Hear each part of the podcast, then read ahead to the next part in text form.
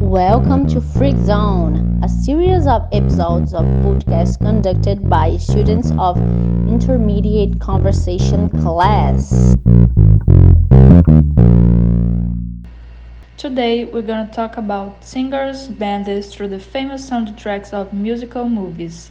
The first musical movie is Camp Rock. As you already know, my name is Talia and my friend here is Ednelson. Well, Camp Rock is a 2008 American musical television film directed by Matthew Diamond and starring by Demi Lovato, Joey Jonas, Meaghan Martin, Maria Canals, Daniel Force, and Alison Storm. Uh, it's about Mitchie, a young girl who was aspiring to be a singer, and her time at Camp Rock, a summer musical camp where she will discover friends, diversity romance, and especially her voice. This soundtrack album was released on June 17, 2008 by Walter Disney Records. And the first song is We Rock, composed by Greg Wells and Kara DioGuardi. It's an original song created especially for the movie, and it's performed by the entire cast. This song is basically about find the courage inside you to follow your dreams because basically all you need is music to take where you belong. That's that's the message of the song.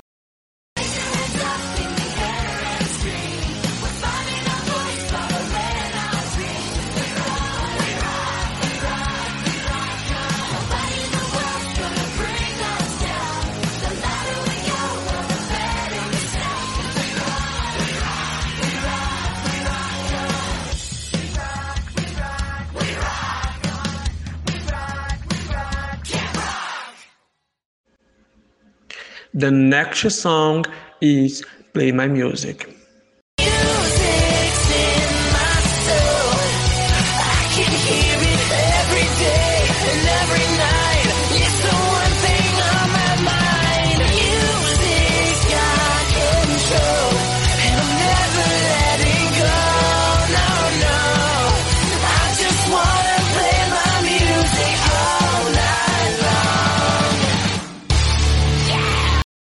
Play My Music was written by Kara DioGuardi and Michi Allen, and performed by Jonas Brothers, composed by Joey, Nicky, and Kevin Jonas for the Camp Rock soundtrack.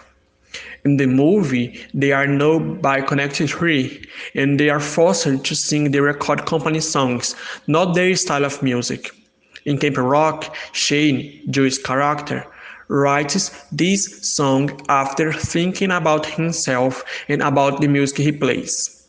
This music is about finding yourself and singing about what you want and feel, not others.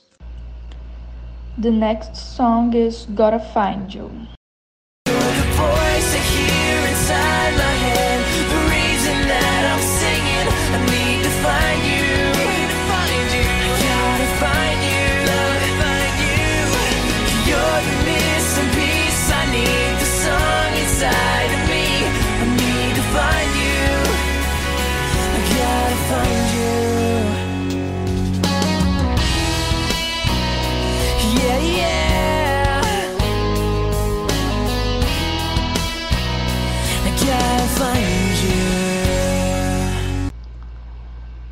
Gotta Find You, it's one of my favorite songs in the movie and it was composed by Adam Watts and Andy Duke.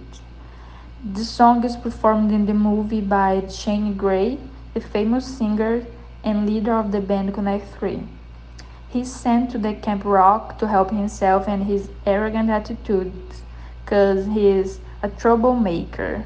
And there at the camp, he hears this fantastic and amazing voice and he starts looking for his owner, who is Mitchie. And this song is about to find her, to find the voice inside his head. The next song is Start the Party.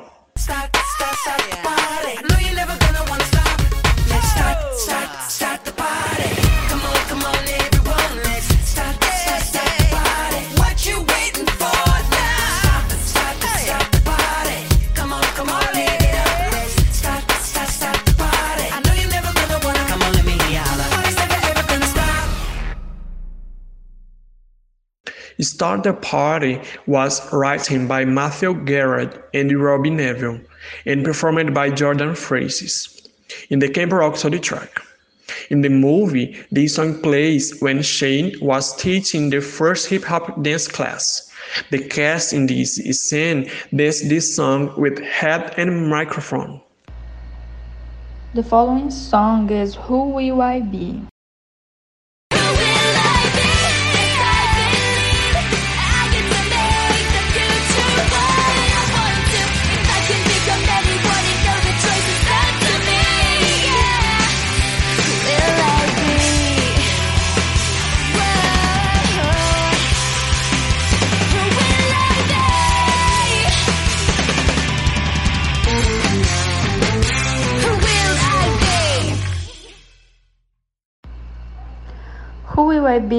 The song that fulfills the opening rule in the movie, bringing a contextualization about the fact that Mitty, like every teenager, doesn't really know what to choose, what to do. There are endless possibilities. But she has this dream of working with music and she she questions herself what to do. The song is composed by Demi Lovato and performed in the movie by the character played by her. The next song is This Is Me.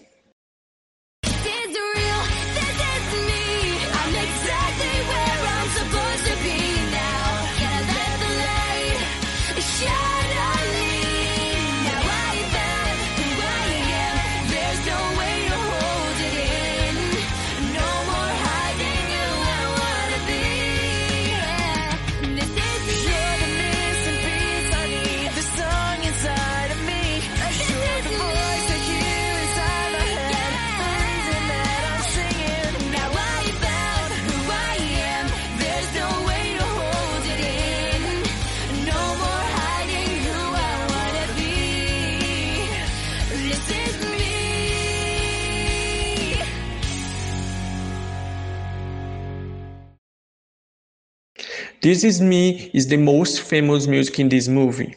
It was written by Adam Watts and Ed Dodd and performed by Demi Lovato and Joy Jonas. In the movie, this song plays at the end of the jam finale. Mitty lied in some days of Camp Rock, and she was very close with Shane. And after the truth was revealed, Shane thought that was betrayed by her. This Is Me song is about you being loyal with yourself and feelings, not fear to show who you really are. The next song is Hasta la Vista.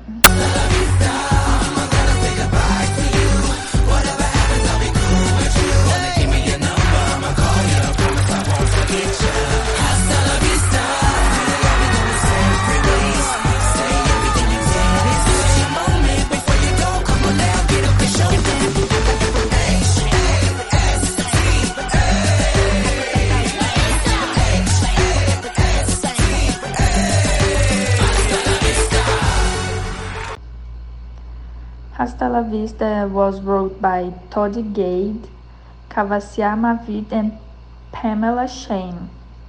That song is the Campers farewell song, and it was performed by the entire cast at the final gym.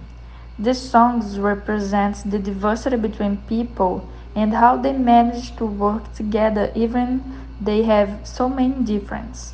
And it's a great, great song. Now, here I am.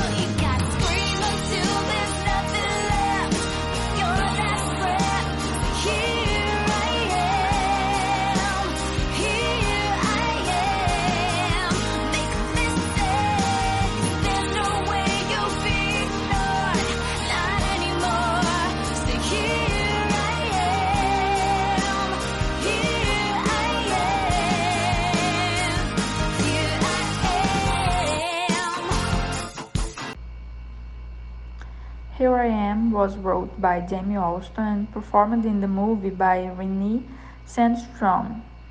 Uh, and that song is about a girl who lives his life in other people's shadows, applauding the success of them without knowing where her turn will come. But she got sick and decided to throw everything in the air and show her true worth to steal the Olafants to her. Say, here I am. The next song is Too Cool.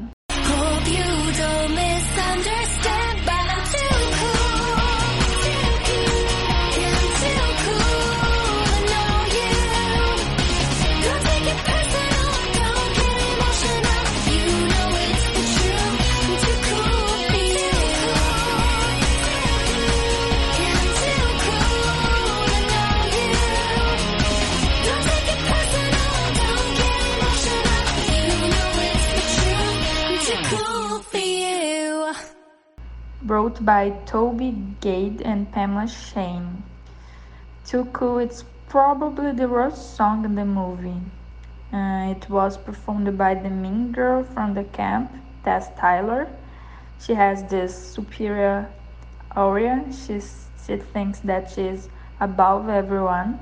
And this song it's basically about being above everyone, being superior and stuff, you know. What a bitch, huh? The next song is Our Time Is Here.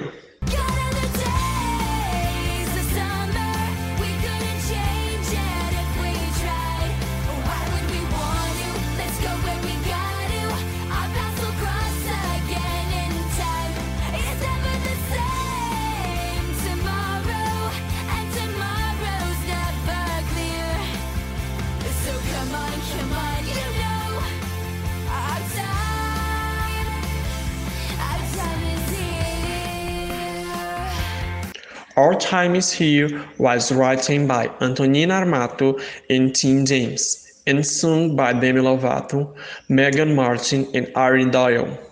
This song isn't present in the movie. It's a promotional song for the release CD. The next song is Two Stars.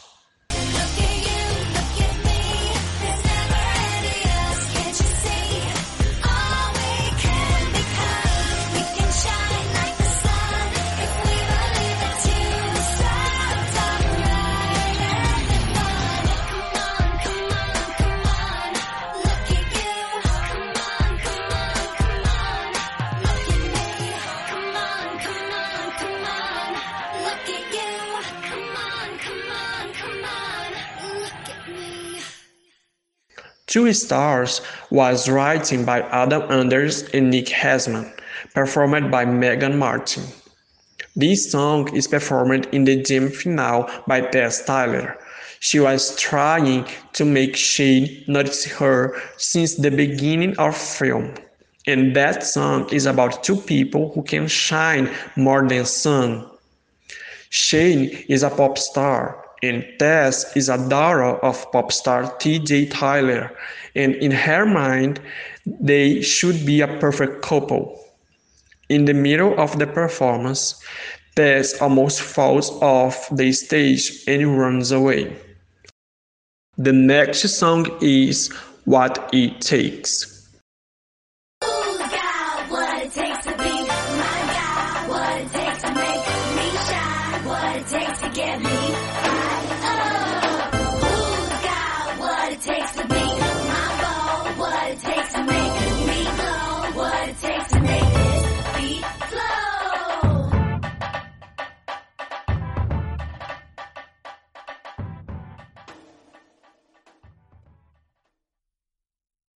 What It Takes was written by Antonina Armato and Tim James and is performed by Lola, Ari Doyle's character.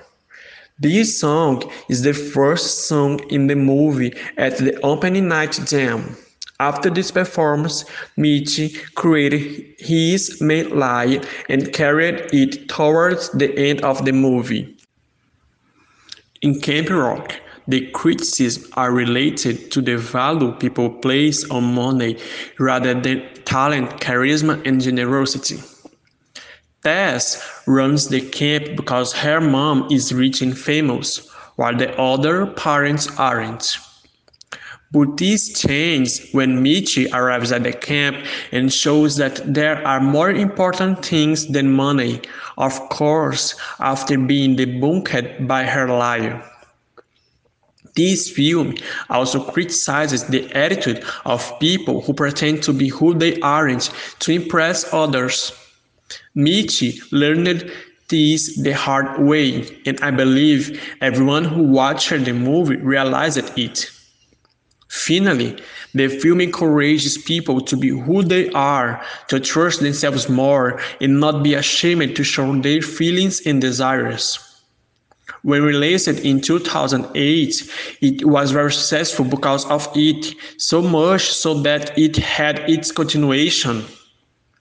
Camp Rock is one of Disney's most famous teen movies, and it was certainly an absolute success in the year it was released. This has been the Freak Zone podcast, and thanks for listening.